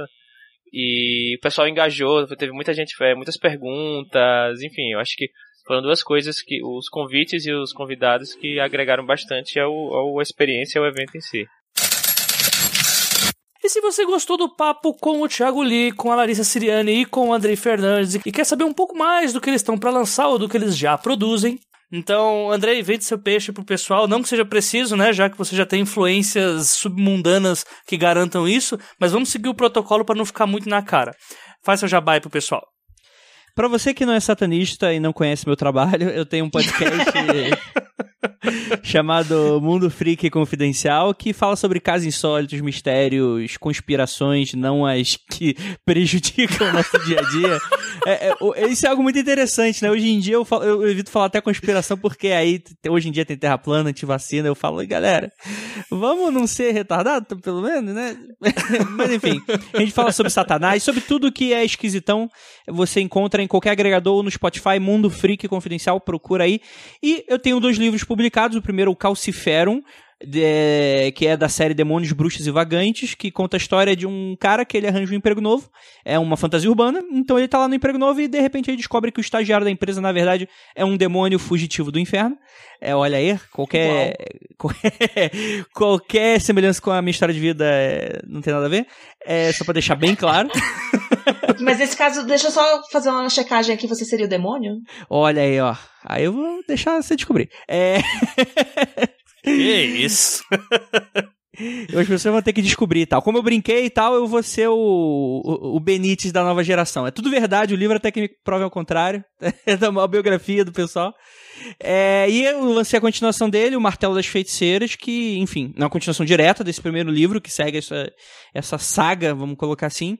E conta a história de, depois de todos os eventos traumáticos que aconteceram no primeiro livro, como é que o personagem principal tá lidando com isso e sobre diversas consequências que vão acontecer com ele e que agora ele vai ter que encarar um tribunal de magos e enquanto que ele é apenas um, Hellis, tadinho, empresário, né? Empresário, empresário sofre nesse país. É Coitado, é muito difícil trabalhar aqui no Brasil. É muito difícil. exatamente. Mas é basicamente isso. É isso aí. Leiam e escutem. Muito bom, muito bom. E se quiser aprender a fazer pacto, lá o André ensina. Pode, pode pacto. Não ensino, não. Por favor, não me manda e-mail. Mas se pedir, ensina. é, é, vou passar minha conta e eu ensino. Mas é, gente, eu sou Larissa Siriana em todas as redes sociais, porque eu gosto do meu nome e acho importante usá-lo. Então, se vocês quiserem me achar aí falando muita bosta no Twitter, postando fotos bonitinhas, ocasionalmente seminuas no Instagram ou ignorando a existência do Facebook, vocês podem me procurar. Um, eu também tenho um podcast que é o Quarta Parede, a gente também fala sobre literatura lá, mas eu e a Ana falamos, assim, majoritariamente sobre desenvolvimento de personagens, então A gente foca muito em livros e filmes. A gente tá começando a pegar algumas séries também para analisar. E não são, assim, análises muito profundas, porque a gente fala muita bosta. Via de regra, a gente fala sobre livros que a gente não lembra mais, porque a gente leu há, tipo, oito anos, mas juro que os podcasts são divertidos, a gente tem um, assim, um, um overshare enorme, porque a gente adora falar sobre a nossa vida pessoal em vez de falar sobre os personagens. Um, e se você quiser conhecer meus livros, eu sou autora de uma caralhada de coisa. Entre eles, O Mente da Princesa e Amor Plus Size, que saíram pela Verus, mas não somente. Vocês podem procurar meu trabalho na Amazon. Tem um monte de coisa minha no, no Unlimited. Se você tiver com as assinaturas aí em dia, você pode ler Amor Plus Size, inclusive no Unlimited. Ou procurar também nas principais livrarias que vocês acham esses livros por aí. Vocês podem me encontrar nas redes sociais, como a, é, no Twitter como arroba Thiago Euli. É, Thiago Lee já estava tomado, então tive que botar o, fazer esse trocadilho no meio. Também no, no Facebook, no Instagram, mas o Twitter é o melhor país do mundo, então é lá que eu tô todo dia. E vocês podem me encontrar também no meu podcast, que eu sou o host junto com a, com a Giana Bianchi e a Paula Seviero, que é o Curta Ficção, que é um podcast que a gente dá dicas né, para escritores e fala também um pouquinho de literatura, entrevista né, algum pessoal aí do mercado literário, editores, revisores, enfim. É, você pode encontrar no Spotify, no iTunes, em qualquer agregador de, de podcast, ou vai lá no curtaficção.com.br que, que tem todas as informações lá também. E você pode também é, achar meu, meu livro, né, que foi lançado agora no final do ano passado, Homem Vazio, que é uma fantasia urbana que se passa em São Paulo, né, que conta a história de Otto, que é um garoto solitário que belo dia ele descobre que existe uma São Paulo paralela à nossa e que ele está sumindo da nossa realidade, indo para, para na outra realidade, então ele precisa evitar que isso aconteça com a ajuda de um outro cara que é exatamente igual a ele, né? Um doppelganger, um duplo dele. E então é isso, tem lá na Amazon, né? Tanto a versão física como a versão digital. E é isso.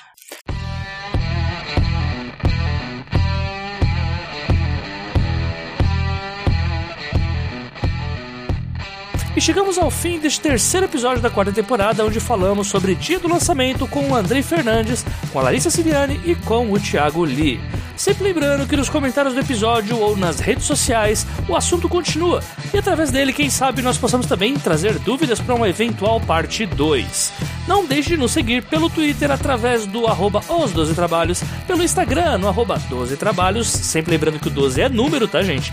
E pela página do Facebook arroba os 12 trabalhos. Os não, vocês também podem mandar sugestões para o e-mail os12trabalhos@audiocosmo.com.br. Além do apoio patrocinado dos nossos amigos da AVEC Editora, o Dois Trabalhos vai ao ar graças ao esforço do pessoal que atua por trás das cortinas. Casos do Luiz Beber com o design e do Igor Silva com as redes sociais. E claro, eu, a J. Oliveira, com a edição.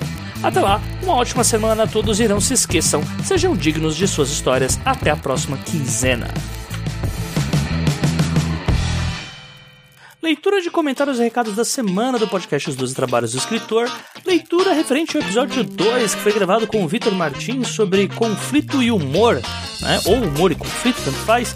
E, primeiramente, eu já queria agradecer de antemão todos aqueles que compartilharam bastante o episódio nas redes sociais e principalmente as pessoas que acabaram de chegar no podcast por conta da entrevista com o Vitor Martins. Pra quem não sabe, o Victor é um cara que tá em bastante evidência aí no mercado, já faz um bom tempo. Uh, o Victor foi um dos autores mais vendidos da, da Globo Out na última Bienal do Livro. E é muito legal saber que a entrevista com ele trouxe um público uh, diferente do que normalmente a gente traz, né? Já que o Dois Trabalhos tem uma, uma pecha aí de trazer sempre mais autores da ficção especulativa, né? É sempre bom trazer também pessoas que sejam do Young Adult, da literatura LGBT, é, inclusive há outros episódios que tratam sobre esses temas também, né? Então fica aqui as minhas boas-vindas, né? E até fica estoque para todo mundo, que eu já tinha dado no último episódio que haverá autores que normalmente não aparecem por aqui, né? Pra gente não ficar repetindo sempre os mesmos autores. Então aguardem aí que provavelmente uh, vamos ter bastante novidade aí e indo direto pros comentários agora, eu quero destacar alguns aqui, como por exemplo o comentário da Carol Vidal, que é madrinha aqui do podcast. Então, oi Carol. E ela comentou o seguinte: Eu admiro muito quem consegue usar o humor de forma equilibrada e que faça a narrativa crescer. Nesse aspecto, Victor Martins e a Paula Siviero, citada no episódio, dão banho, especialmente quando se trata de assuntos delicados. É muito fácil perder a mão no uso do humor. Por isso, eu estou com o Victor quando ele sinaliza a necessidade de respeito e bom senso. Tem um aspecto do uso do humor que me incomoda muito, além quando é usado para espalhar estereótipos e preconceitos. Atrai para cenas engraçadas de momento de muita tensão. Por exemplo, quando está, quando está acontecendo uma cena importante que exige agilidade, o personagem está lá fazendo piadinhas e gastando parágrafos e mais parágrafos em divagações sem fim. Enquanto tudo que eu quero saber é o que vai acontecer a seguir. e esse é um ponto muito legal que a Carol levantou. É, não só por ela ter dado a referência também da Paola, que sim, gente, pelo amor de Deus, leiam a Paola Siviero, eu já cansei aqui de dizer que o, os dois, tanto o Victor quanto a Paola, foram duas leituras assim que me agradaram muito em 2018. Inclusive, o Victor tá facilmente no meu top 3 livros do ano passado e a Paola também, né? E por conta disso, é, esse, esse, ponto que a Carol levantou aqui, de que uh, esse risco que tem da gente acabar ou ficar repetindo demais uma piada ou não levar a narrativa para frente, eu tive essa experiência no meu último conto que foi para Mitografias Volume 2, em que é um conto de humor e que eu me via bastante perdido às vezes sobre qual timing. Caso quem os meus editores do conto foram o Andrioli e a Jana e o Lucas, né? E sempre eu tava perguntando pra eles, gente, esse time aqui tá bom, esse time aqui tá bom, e quem ajudou muito nesse ponto foi o Andrioli, né? Então fica aqui esse abraço pro Andrioli, você é um amor. E fica até essa dica, essa dica extra aí, pós último episódio, uh, sempre se ligar um pouco nesse, nesse tipo, se você tá pesando pesando demais no humor ou não. É um ponto que talvez se eu pudesse voltar no tempo, eu perguntaria sim pro Victor para saber o que, que tá rolando, né? Mas a dica dele que fala até que o. Mas a dica dele sobre você ter um beta reader, é, um beta riso, dá pra gente chamar assim, para fazer esse termômetro do que, que tá engraçado o que, que não tá no texto, acho que meio que. Eu acho que ele já previne um pouco disso, né? Dependendo, lógico, do senso de humor da pessoa que está sendo requisitada. Próximo comentário o comentário do Mike Wivani. Acho que a primeira obra literária pretensiosamente humorística que me tirou risadas foi o Guia do Mochileiro das Galáxias. Eu acho um gênero muito visual e por isso eu tenho problemas em considerar humor fora do audiovisual ou gráfico. Para escrever, então, eu passo de estante. Mesmo sendo cearense, eu não me arrisco no humor. Olha aí o estereótipo, haha.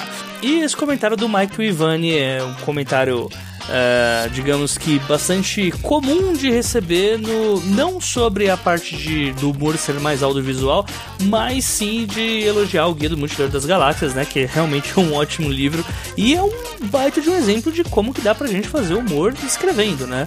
Uh, lógico que eu também acho que você tem um repertório menor uh, no, do que no audiovisual, né? A gente tem muito aquela coisa do humor mais. Uh, do humor gestual, né? O humor do tique e tal, né? Até a gente tem a questão dos monólogos que normalmente as pessoas estão vestidas de alguma, de alguma forma diferente, mas hoje quando a gente tem, uh, quando a gente vai trabalhar com literatura, eu acho que o principal é um meio que uma dica já me batida, né? É ler coisas que normalmente vão para esse para esse modo, né? Uh, o Vitor ele deu dicas de livros que fizeram ele rir bastante e acho que essas dicas valem muito muito ser usadas, né? Inclusive, uh, hoje até acho que é uma tendência na literatura nacional de, talvez dê para colocar isso como uma característica um tanto quanto brasileira, porque vários livros hoje que a gente tem, uh, principalmente quando se fala de especulativa, tem em algum ponto uma tendência de humor. É muito difícil você conseguir levar uma história sem ter o tal do alívio cômico. Né? E o alívio cômico eu falo não é o personagem estereotipado que vai servir para ficar fazendo o protagonista rir, não, mas sim situações mesmo cômicas que tirem um pouco a atenção da história. Eu, ultimamente, eu até fiz uma brincadeira no último 30 minutos que eu só tava participando de episódio que tinha desgraça, né? Que eu só tava lendo livro pesado, Conto da Aya, uh, outras distopias também. E assim, Uh, o Aya é mesmo um exemplo que, assim, um livro de zero humor, e nem tem por que ter humor, né? E aí é, é um livro, assim, que é muito difícil, é uma leitura muito complicada, é, porque o tema ele vai te abatendo conforme a história vai rodando, né? Então, o humor ele vai servindo até para isso. Não necessariamente você precisa ter um stand-up de 300 páginas, mas acho que é, ligar pro humor é interessante quando nós temos qualquer narrativa um pouco mais longa e que precisa de uma forma ou de outra ser quebrada ali em algum momento para dar um respiro pro leite.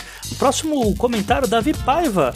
É, achei que o podcast demorou para entrar no tema, mas quando começou foi muito bem. Realmente criar personagens que riem de si mesmo é uma boa sacada. Eu lembro que o Toff Avatar fazia muitas piadas com sua cegueira que soavam pesadas, mas ainda eram boas. Outra dica que eu acho muito bacana é rir dos oprimidos, é, não rir dos oprimidos, perdão, mas rir dos opressores. Eu creio que isso foi uma sacada que fez o CQC durar tanto tempo, ainda mais quando sacaneavam políticos.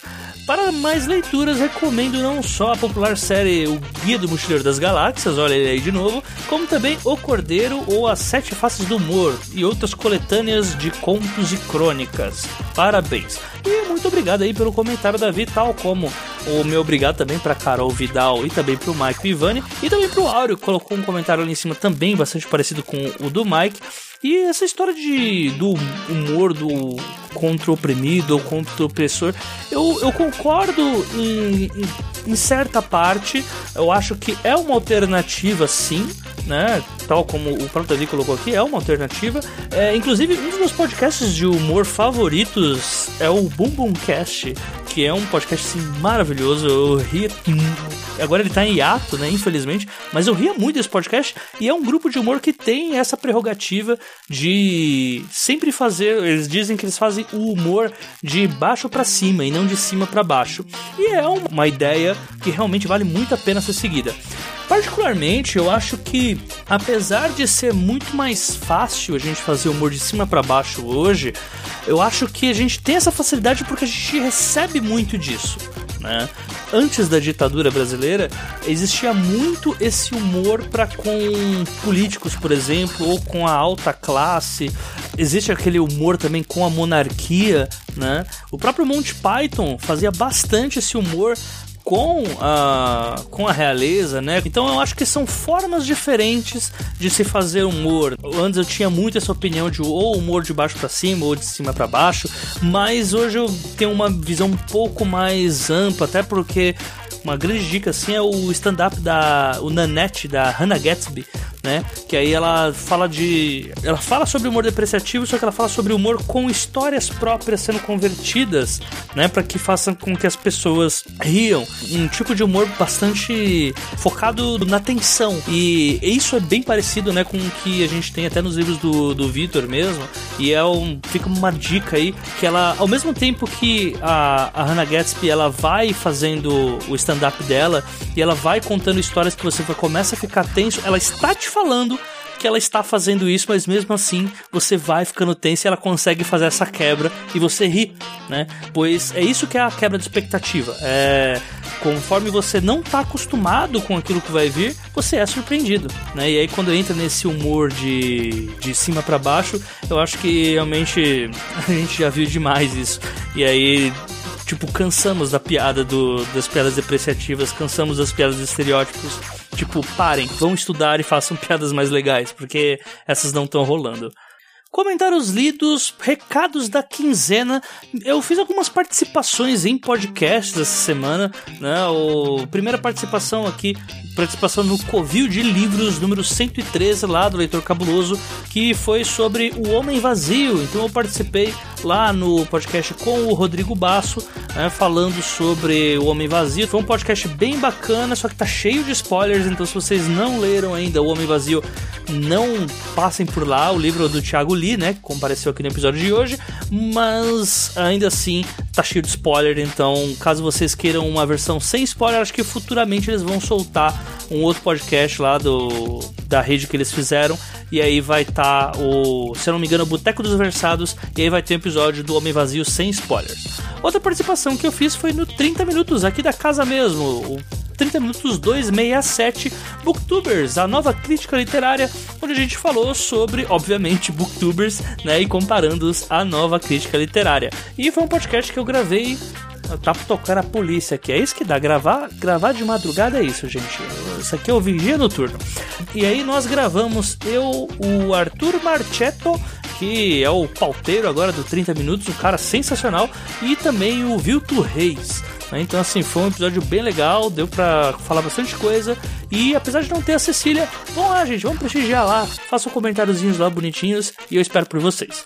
Próximo recado, sorteio dos livros, gente, tá chegando, já tem gente mandando e-mail perguntando dos sorteios dos livros, se vai ter sorteio de livros, se não vai, pessoal pedindo livro de autor que já apareceu, pedindo a lista de autores que vai aparecer ainda para saber se vai querer livro, se não vai querer livro. E, gente, estamos já chegando, uh, já, já tem sorteio de livro. Como as coisas é, acabaram ficando um pouco em cima da hora por conta do começo de ano meu que foi caótico, Uh, eu já estou entrando em contato com as editoras e também com alguns autores para saber como que vai dar para fazer com o sorteio dos livros. Então, aguardem, provavelmente no próximo episódio eu já tenho algumas notícias sobre como que vai rolar os sorteios, inclusive porque tem gente já no Padrim que já está contribuindo nas categorias que ganham mais benefícios no sorteio. Então, fica aí o aviso, já já a gente já volta com os sorteios dos livros, tá? A gente está no terceiro episódio ainda, então tem bastante coisa pra gente fazer, bastante livro para sortear e continuem obviamente contribuindo contribuindo, né, pra gente garantir a meta batida que garante os sorteios. Recado número 3, pergunte às damas. Pessoal, quem não, quem não acompanhou ainda, o que eu acho difícil, porque o Pergunte às Damas já é o episódio mais visto uh, da temporada já, do até contando os 12 trabalhos, sim, foi absurdo o quanto que o Pergunte às Damas chamou a galera. A Clara e a Ana são realmente maravilhosas e assim, uh, mesmo sendo um episódio de 20 minutos, chamou muita gente, foi legal, foi bacana.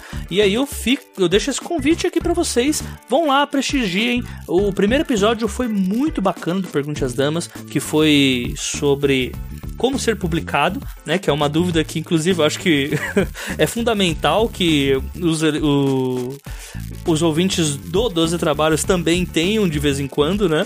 Então, até, e mesmo esse assunto já tendo sido abordado aqui alguma vez, uh, é uma pergunta que ela sempre muda, né? De acordo com como tá o mercado naquele momento. Então o pessoal gostou bastante, aparentemente, né? Já que foi o mais visto.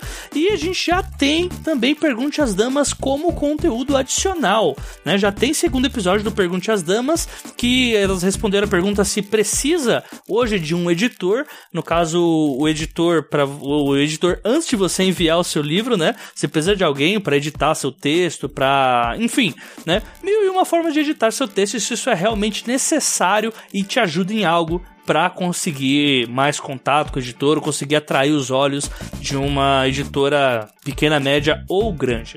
E se vocês quiserem também receber esse conteúdo adicional, todos aqueles que apadrinham o 12 Trabalhos a partir de 10 reais, que é a categoria bronze, recebem o conteúdo adicional. Então vocês vão ter lá uma, um feed premium com vários episódios extras para vocês e também tem meta no Padrim para que os episódios todos sejam lançados aqui pelo feed dos trabalhos. A gente está em 52% da meta e batendo 100% da meta, o conteúdo adicional do Pergunte às Damas também vem aqui pro feed do 12 Trabalhos. Lembrando que, enquanto essa meta não for batida, a gente vai ter um episódio de Pergunte às Damas no feed geral e o outro ah, sempre pelo feed adicional. Próximo recado, revista Mafagafo. Para quem não viu, a revista que a Jana Bianchi criou, né, tá com financiamento coletivo também. Fica aqui o meu convite a todos vocês para contribuírem irem lá com esse puta projeto da Jana, né? Uma revista que trabalha autores, que publica noveletas, né? E que tá remunerando autores. Só que como que ela vai remunerar? Isso mesmo, através do financiamento coletivo.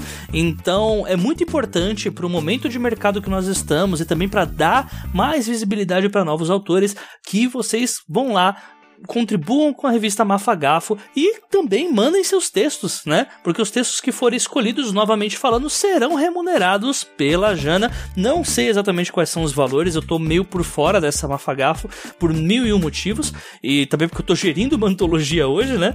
Então fica essa dica para vocês. Eu vou deixar o link do financiamento coletivo da revista Mafagafo e aí vocês podem clicar caso tenham interesse e também vocês aproveitam já e vão checar o edital, porque a Jana esse ano ela tá com 12 editores inclusive na Mafagafo. E você tem editor tipo, editores do nível da Diana Passi, que era editora da, da editora seguinte, né, do grupo Companhia das Letras. Então, obviamente, vocês vão estar tá ali do ladinho trocando e-mails com editores famosos aí do mercado, né? Acho que famoso é uma boa palavra para colocar. Vai ter o Fábio Barreto também como editor, Clara Madrigano também é editora. Enfim, gente, confiram lá porque tem um timaço e, obviamente, com dinheiro é muito melhor, né? Sendo remunerado por um primeiro trabalho primeiro, ou não, né? Ou pode, se você também já tem outros trabalhos, também não custa nada mandar lá pra revista. Próximo recado: leitura crítica e consultoria, como já de praxe, avisei no último episódio, eu vou avisando nesse também. Caso você esteja com seu texto, seu conto, sua noveleta, seu romance, precisa de uma leitura crítica, ou se não de uma consultoria de como seguir, é, eu quero começar uma história, como que eu faço, primeiras dicas, primeiras técnicas, me dá um toque, gente, através dos do, 12 trabalhos audiocosmo.com.br ou os 12 trabalhos@gmail.com e vocês entrarem em contato, a gente pode fazer um orçamento, pode ver como é que dá para fazer de acordo com o tamanho da sua história. E vai ser um grande prazer trabalhar aí com os ouvintes do 12 Trabalhos. Beleza, gente? E último recado, que também já é de praxe: Asas Pingentes e Imortais, meu romance lá do Watchpad, que agora tá indo rumo às 10 mil leituras. Estamos crescendo, gente. Estamos crescendo.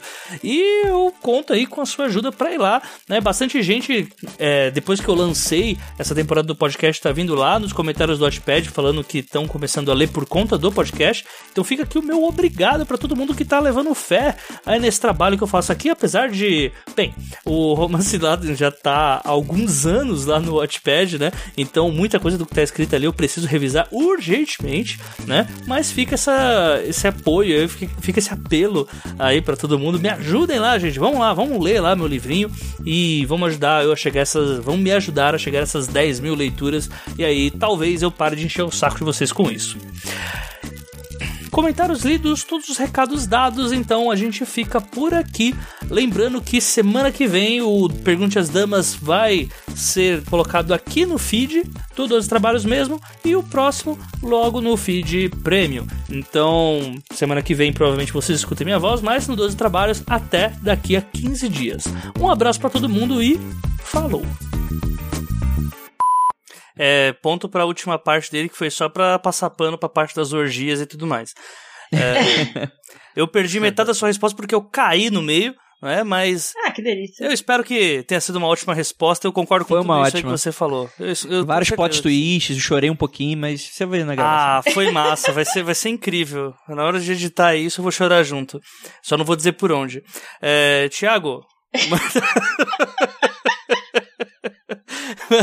é, Ai, eu não sei se Cristo. você tá ainda aí, Thiago, porque sim, a gente cai e volta, né? A gente tá que nem a Glória Maria depois de ir lá na tribo indígena. Então. é, a gente já tá com sono, aí cai e volta, a gente fica desnorteado. Novamente a minha internet caiu e na hora que eu voltei estava falando sobre tomada de três pinos. Eu falei, caralho, aonde a gente tá, cara? O que tá acontecendo aqui? É, Andrei, como criar diferenciais para chamar as pessoas para os eventos, já que é muito mais fácil eu pedir na Amazon e esperar chegar na minha casa? É, contrate um palhaço. Diabo. Sacanagem. Contrate Lúcifer. Marca a página de imã é incrível, tá, Andrei? Muito obrigado, eu tô usando em todos os meus livros. Olha aí, é muito bom. Dá pra pregar roupa. Não, mentira, não dá que a roupa cai. Eu já tentei. É verdade. Depende da roupa. Uma... Quero contatos de onde você mandou fazer isso aí. Opa, por favor, Olha aí, ó. figurinha. Olha aí, ó. Quero marca-passo de. Quero. Marca-passo. Marca passo não. Calma. Marca passo. Dá uma, dá uma diminuída nesse colesterol, vai demora um pouquinho ainda.